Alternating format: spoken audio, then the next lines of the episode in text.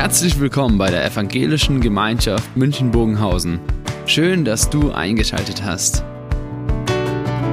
Unser tiefes Anliegen ist, dass die folgende Predigt dich in deiner Situation anspricht, dir eine neue Blickrichtung aus der Bibel schenkt und dass du Gott ganz persönlich begegnest.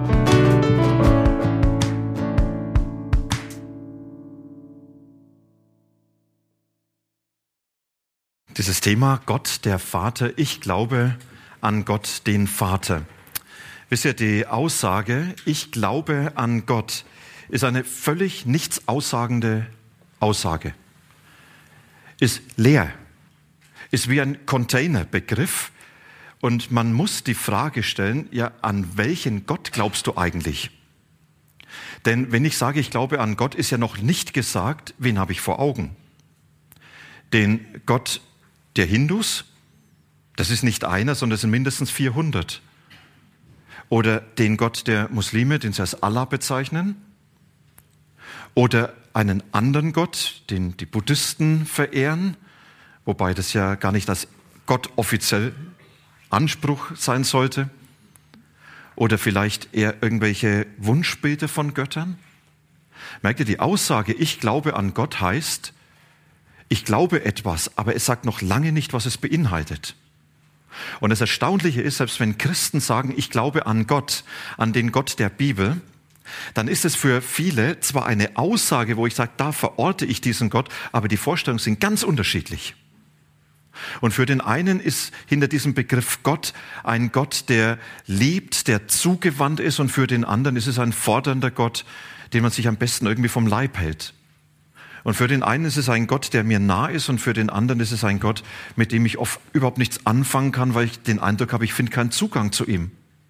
Und für den einen ist es der Gott, wo ich sage, der ist in meinem Leben so ganz massiv am Gestalten und für den anderen ist es eher etwas, wo man sagt, da kann man sich gut damit beschäftigen und da hat man manches, was da einen zwar anspricht, aber irgendwo so ganz persönlich mit dem Leben hat es wenig Bedeutung. Und die einen, die sagen, ich glaube an Gott, aber mit Jesus, das brauche ich nicht so und den nächsten sagen, ich glaube an Jesus und das mit dem Heiligen Geist ist für mich nicht so wichtig. Und wir merken, dieses Ich glaube an Gott ist ein Containerbegriff, den man unbedingt füllen muss. Ich glaube, dass wir oft an der Stelle auf Irrwegen unterwegs sind. Und wenn es um Gott geht, da geht es uns wie den drei Indianern, die am Meer sitzen und die dort in einem philosophischen Anflug überlegen, gibt es hinter dem Meer Menschen in einer Zeit, bevor sie entdeckt wurden? Und dann überlegen sie sich, könnte es sein, dass dort ein Land kommt, was wir nicht sehen, und dass dort Menschen sind. Und Indianer 2 sagt, ich könnte mir vorstellen, dass es dort Menschen gibt. Aber wenn es dort Menschen gibt, wie sehen die aus? Und wo wohnen sie und was essen sie? Und Indianer 3 sagt, ja, wenn es dort Menschen gibt, dann wohnen sie bestimmt in Zelten. Sind die größer als unsere?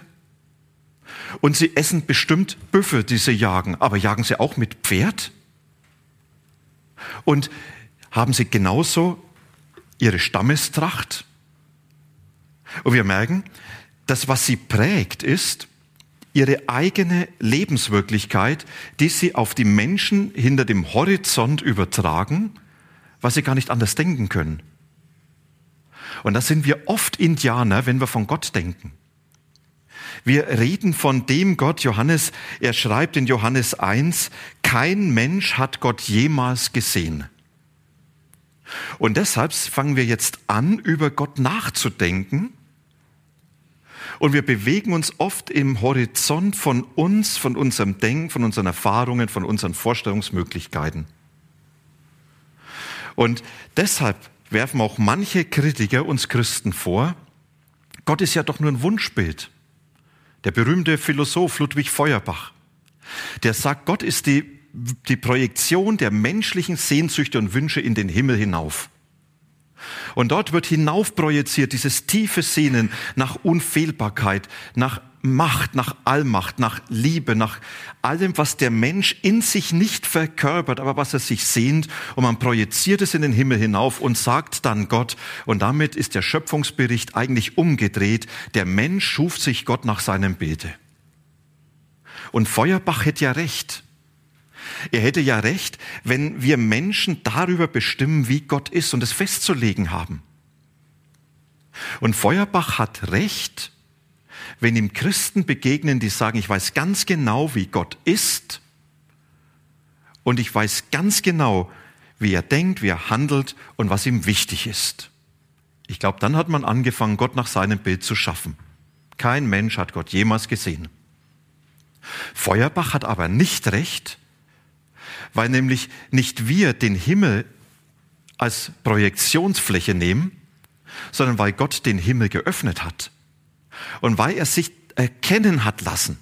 Und das ist, was Johannes schreibt in Johannes 1 in Vers 18, dass er sagt, Gott selber, er hat sich auf den Weg zu uns gemacht. Kein Mensch hat Gott jemals gesehen, nur der eine, der Mensch geworden ist, selbst Gott ist und an der Seite des Vaters sitzt, der hat uns über ihn Auskunft gegeben. Und damit haben wir eine Gegenbewegung, dass nicht wir uns Gott erfinden und entdecken müssen, sondern dass Gott sich uns gezeigt hat. Und das ist wie bei den Indianern. Also auf einmal das Schiff kam und es steigt jemand vom hinteren Horizont aus und er sagt, wir jagen keine Büffel, die gibt's bei uns nicht. Wir essen Schweinchen und wir wohnen nicht in Tippis, sondern wir wohnen auf dem Baum und damit eine ganz neue Lebenswelt eröffnet. Und wisst ihr, und das ist so etwas, was im Alten Testament ja schon begonnen hat. Ich habe ein ganz spannendes, interessantes Buch gelesen von dem Theologen Wolfgang Oberröder. Er hat in Eichstätt an der Katholischen Universität gelehrt und er hat es so beschrieben von dieser Gottesoffenbarung im Alten Testament. Entscheidend für das Judentum ist keine ausgefaltete Gotteslehre sondern eine gewaltige Gotteserfahrung. Yahweh erwies sich als lebendiger Gott, der handelt und mächtig in die Geschichte einzelner Menschen wie ganzer Völker eingriff. Im Lauf der Heilsgeschichte enthüllte Yahweh Zug um Zug die unergründlichen Seiten seines Wesens. Ich finde es so treffend, dass er sagt, da ist nicht irgendwann ein Buch vom Himmel gefallen, eine Gebrauchsanweisung Gottes oder eine Beschreibung Gottes, sondern da ist Gott in diese Welt hineingetreten und er hat sich erkennen lassen in einer großartigen Gotteserfahrung. Und genau das ist dann bei Jesus weitergegangen, bei Jesus so passiert, dass Jesus sich uns Menschen gezeigt hat. Und zwar als Gott. Und er sagt, wer mich sieht, der sieht den Vater und ich bin derjenige, der euch damit zeigt, was Gott im Innersten ausmacht. Und jetzt können wir natürlich viele Begriffe nennen, die Jesus gezeigt hat. Wie Gott ist, was sein Wesen ist. Das Auffällige ist, dass eine der wesentlichsten Aussagen ist, Gott ist der Vater. Und wenn man fragt, welcher Begriff im Blick auf Gott, auf sein Wesen am meisten verwendet wird, interessant dann das Bild von dem Vater. Und das ist nichts, was Jesus neu erfunden hat.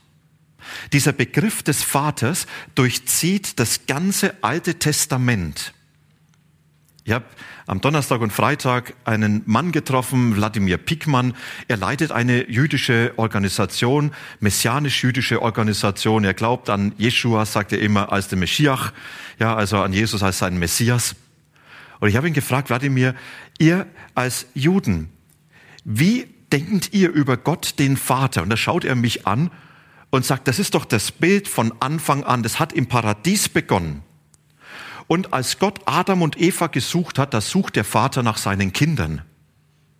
Und dieses Bild des Vaters, sagt er, durchzieht von Anfang an die komplette Geschichte Gottes mit den Menschen. Und dann wird verwiesen darauf, 5. Mose 32, wo Gott sein Volk anspricht und sagt, ja, bin ich nicht dein Vater und dein Herr? Und es geht dann weiter. Wir haben gerade diesen Psalm 68 gelesen. Ein Vater für Witwen und Waisen ist der Herr. Bei Jeremia, wo Gott so schmerzhaft ausrufen lässt durch Jeremia, wo er sagt, sie werden kommen, sie werden weinen, aber ich will sie trösten und leiden, denn ich bin doch Israels Vater. Merkt ihr, ja, dieses Bild durchzieht. Und dann sagt Wladimir, und übrigens, der verlorene Sohn, diese Geschichte, die finden wir alle schon im Alten Testament. Das hat Jesus nicht neu erfunden, aber er hat es neu interpretiert. Und das fand ich ganz spannend. Ja, dass wir hier mit Gott, den Vater, im innersten Wesen Gottes angekommen sind. Und ich glaube, im Glaubensbekenntnis haben die Menschen damals auch im Ringen, was ist das Zentrale unseres Glaubens, durch Gottes Geist genau diesen Fokus bekommen. Das Entscheidende ist nicht der Schöpfer. Das Entscheidende ist nicht der Allmächtige, sondern das, was vor allem steht, ist der Vater. Und dieser Vater, der sich uns Menschen zuwendet. Und dazu noch zwei Dinge Vater meint nicht Mann, sondern es soll dieses Wesen der Fürsorge ausdrücken. Und es wird sehr bewusst ergänzt, wenn Gott sagt, ich will euch trösten, wie einen, eine Mutter tröstet. Oder wenn er sagt, kann eine Mutter jemals ihr Kind vergessen? Kann ich euch jemals vergessen? Und das Zweite, wir dürfen von menschlichen Vätern niemals und wirklich niemals auf Gott als Vater schließen. Da ist jeder Mensch überfordert. Wisst ihr, ich bin selbst Vater. Wenn ich sage, Gott hat immer Zeit für mich, habe ich nie geschafft. Da war noch so viel anderes. Gott, er sagt bedingungslos ja, habe ich oft gewollt. Ob es mir immer geglückt ist?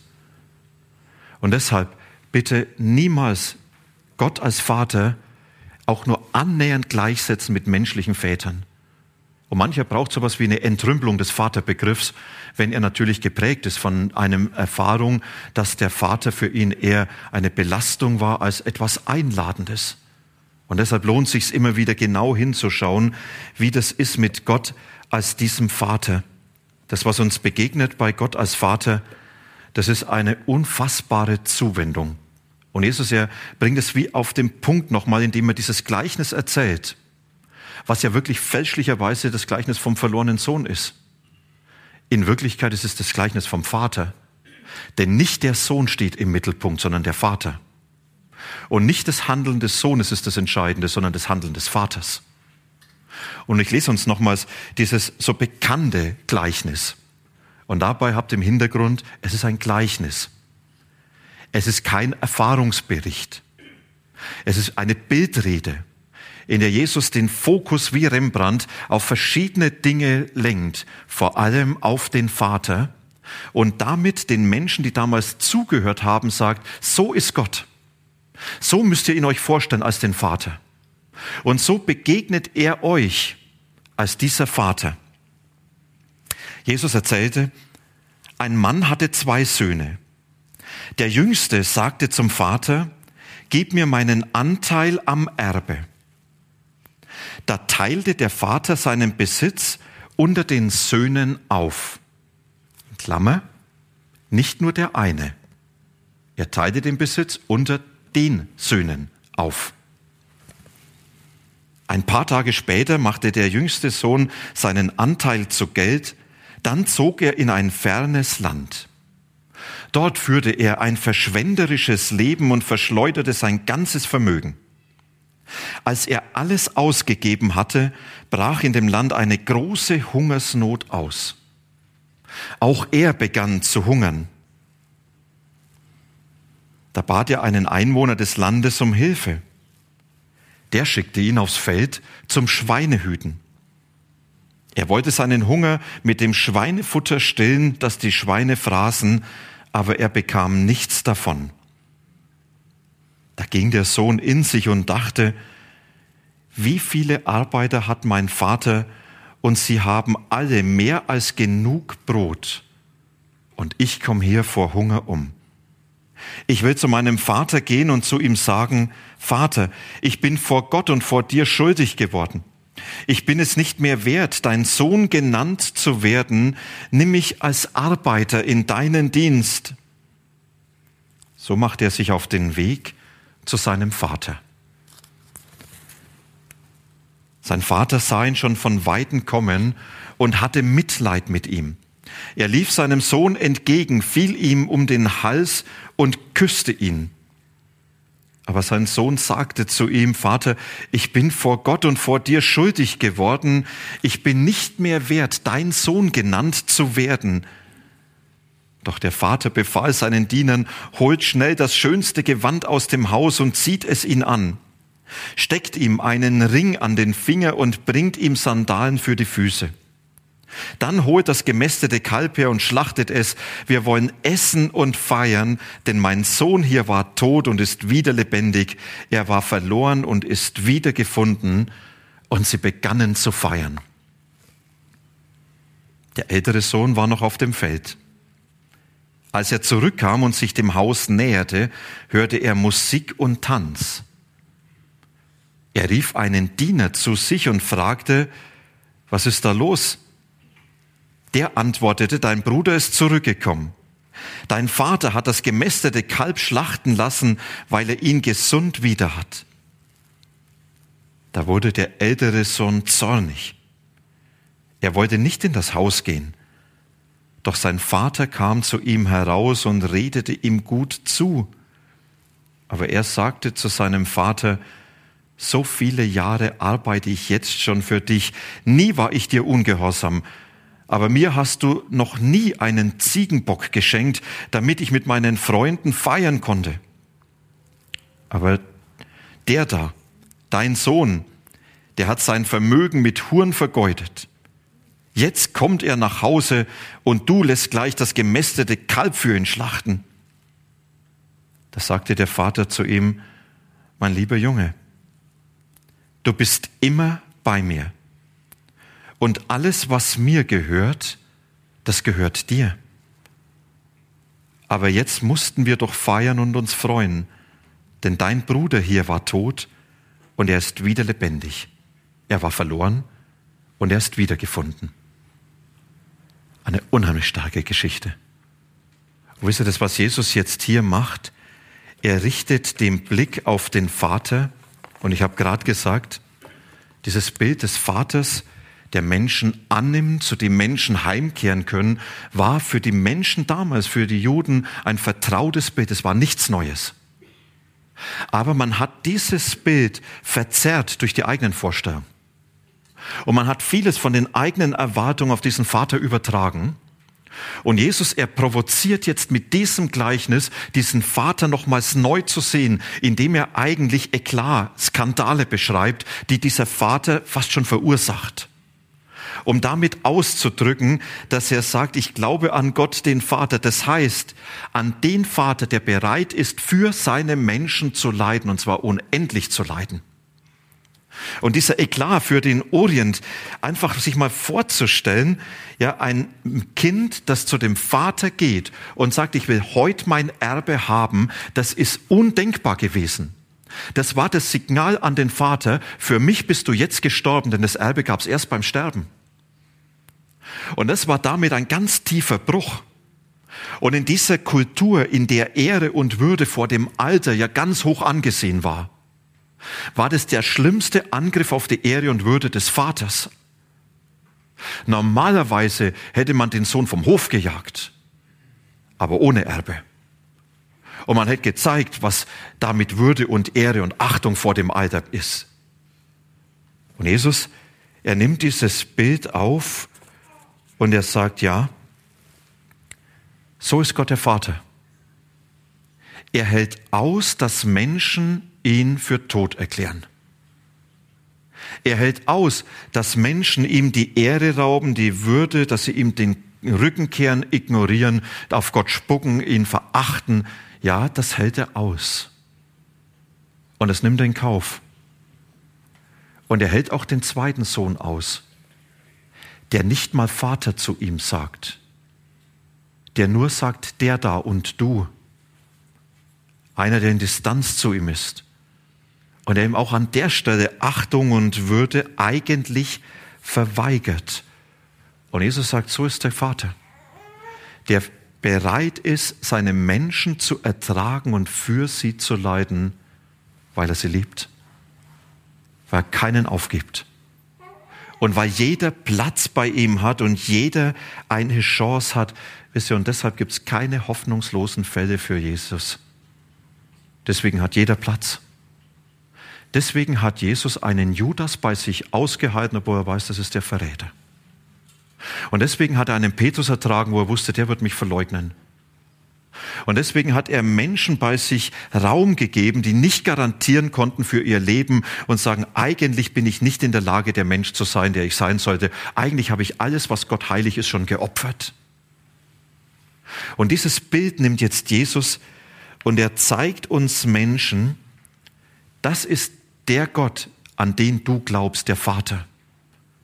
Du kannst diesen Gott den Rücken kehren, du kannst ihn ablehnen, du kannst ihn verachten und seine Ehre mit Füßen treten, aber du wirst niemals ihn daran hindern können, dich zu lieben, dich als sein Kind zu sehen, dich zu suchen und alles zu tun, um dir zu begegnen. Das ist, was Jesus uns so vor Augen malt. Ein Vater mit offenen Armen, ein Vater, der leidensbereit ist. Und das Zweite, was Jesus sagt, er ist der Vater, der offene Arme für seine Menschen hat. Auch das war damals für die damaligen Ohren Skandal. Da kommt dieser abgehalfterte Mensch zurück, der so schuldig geworden ist. Und dann läuft ihm der Vater noch entgegen. Damals ging der Junge zum Alten, aber niemals umgekehrt. Und dann noch mit dieser Vorgeschichte. Und dann schließt er ihn in die Arme ohne Klärung. Und er küsst ihn, ohne dass erstmal überhaupt geklärt wird, was hast du getan?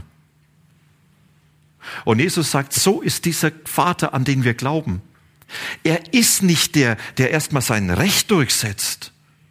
Er ist nicht der, der erst sagt, wenn ihr zu mir kommen wollt, dann muss erstmal geklärt werden, was ihr mir alles schuldig geblieben seid sondern der offene Arme hat und der Menschen in Empfang nimmt und sagt, egal was du getan hast, du bist bei mir willkommen. Und diese offenen Arme, die eröffnen den Raum, damit alles geklärt werden kann, was man da schuldig geblieben ist. Aber nicht die Klärung öffnen die Arme Gottes, sondern das Umgekehrte. Und Jesus, er malt diesen Vater vor Augen, auch mit seinem Bemühen um den zweiten Sohn. Komm doch hinein. Zu ihm geht er genauso hinaus. Um ihn macht er sich viel mehr Mühe als um den anderen. Und Jesus sagt, das Herz und die Arme Gottes sind für jeden Menschen offen, für jeden, der gescheitert und schuldig geworden ist. Und Gott wird nie jemand aufgeben oder abweisen. So ist der Vater. Ein Vater, bei dem jeder Platz hat, und wir sollten uns davor hüten, wirklich davor hüten, diese Arme Gottes enger zu machen oder Zugangshürden aufzubauen oder dann noch zu bestimmen, wer kommen darf oder nicht und wenn er schon kommt, wie er kommen muss. An der Stelle in diesem Gleichnis zeigt Jesus zu dem Vater, da kann jeder kommen. Und er wird niemand und wirklich niemand abweisen. Und das Dritte, was Jesus dann zeigt, bei diesem Vater, da finden wir uns selbst. Das Unfassbare geht weiter. Anstatt auf Ausgleich zu pochen, da schenkt er ihm ein neues Gewand. Das ist das Bild für den Neuanfang, eine neue Würde. Er schenkt ihm den Ring. Das war der Siegelring. Das ist sowas wie die Kreditkarte heute und setzt ihn damit wieder mit allen Rechten ein. Er zieht ihn die Schuhe an, das war das Zeichen für den freien Mann und er macht ein Festmahl als Zeichen der öffentlichen Wiedereinsetzung und Rehabilitierung seines Sohnes. Und der Sohn hat noch gar nichts geleistet. Und er zeigt diesem Sohn damit, er wird jetzt wieder der, der er in meinen Augen immer war, mein, Sohn. Er wird jetzt wieder zu dem, den ich mir gedacht habe. in dem Heimkommen findet der Sohn sich selbst. Findet er sich als den, den Gott gedacht hat. Helmut Thielicke hat geschrieben, nach Hause kommen heißt aber zugleich bei sich selbst ankommen und die Wahrheit des eigenen Ichs finden. Nur wer Gott findet, findet auch sich selbst. Jesus zeigt, derjenige, der sich zum Vater aufmacht, er muss nicht sehen, wer er ist, sondern er darf entdecken, wer er in Gottes Augen ist. Und dann wird auf einmal Würde und Ehre sein Kind, unendlich geliebt, angenommen, bejaht. Nicht die Leistung, sondern das Bejahtsein zählt. Und damit wird dieser Sohn, den Jesus uns vor Augen führt, wie eine ganz große Einladung, nach Haus zu kommen, um zu entdecken, wer ich bin. Und eigentlich schließt das Gleichnis jetzt, ich glaube an Gott, den Vater, mein Vater. Wisst ihr, wir können ganz viel über Gott als Vater reden. Und dann ist die Frage, reden wir über den Vater oder reden wir über meinen Vater? Wenn ich über den Vater rede, heißt es, da ist noch nicht diese Beziehung. Wenn ich über meinen Vater rede, heißt das, da ist Beziehung, Verbindung. Oder wie Wolfgang Oberländer das so schön beschrieben hat, wo er sagt, es braucht keine ausgefeilte Gotteslehre, sondern es braucht eine überwältigende Gottesbegegnung. Eine Gottesbegegnung, in der Gott mich hineinnimmt in sein Ja zu mir, in seine Liebe zu mir und mir dann zeigt, was es heißt, ich bin dir Vater. Bei mir hast du einen Platz für dein Leben. Bei mir bist du angenommen. Du stehst unter meiner Fürsorge. Ich spreche für dich, auch wenn andere über dich herziehen wie der Zweite. Meine Vergebung ist größer als alles, was du an Anklage erlebst. Du bist der, der bedingungslos geliebt ist. Gott der Vater. Ich glaube. Ich glaube an Gott den Vater mein Vater? Wir hören jetzt nochmals dieses Lied, was wir vorhin gesungen haben. Vater, ich komme jetzt zu dir. Als dein Kind laufe ich in deine Arme. Und vielleicht ist so der Moment, wo man innerlich sagt, ja, ich glaube an dich. Nicht nur als Vater, sondern als meinen Vater.